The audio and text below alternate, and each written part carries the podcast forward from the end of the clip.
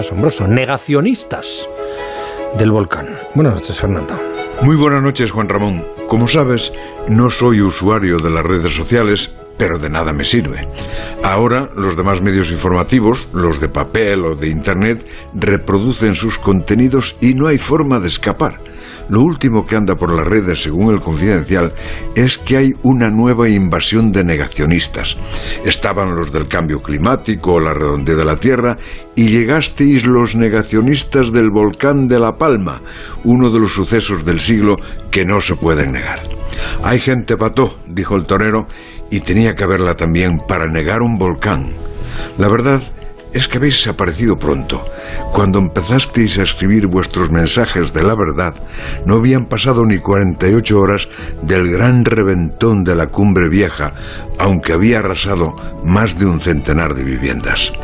Las nuevas antologías del disparate tendrán que haceros un lugar de honor de alta distinción porque hay que tener gran imaginación para pensar y decir que toda esa lava se soltó de la montaña para distraer a las masas de la pandemia, que el autor llama coronafraude, señal de que su negación viene de lejos.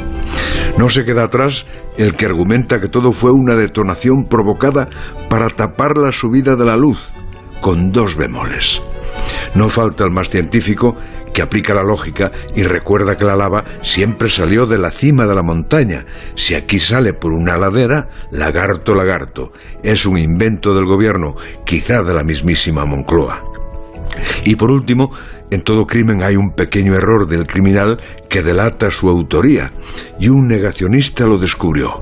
Vacuna y volcán, las dos se escriben con V.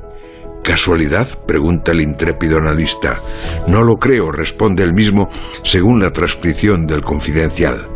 Evidentemente, añade este escribidor, no puede ser casualidad que vacuna y volcán se escriban con V. Iba a decir que le contéis esto, negacionistas, a los que han perdido casas y bienes en La Palma. Pero solo digo que en mi país, ante cosas así, solemos exclamar, manda carallo. Como yo perdí esa finura de expresión, me inspiro en los principios del derecho para proclamar, donde hay un gilipollas, se puede hacer y decir una gilipollez, y a veces una solemne, soberbia, grandiosa, majestuosa gilipollez.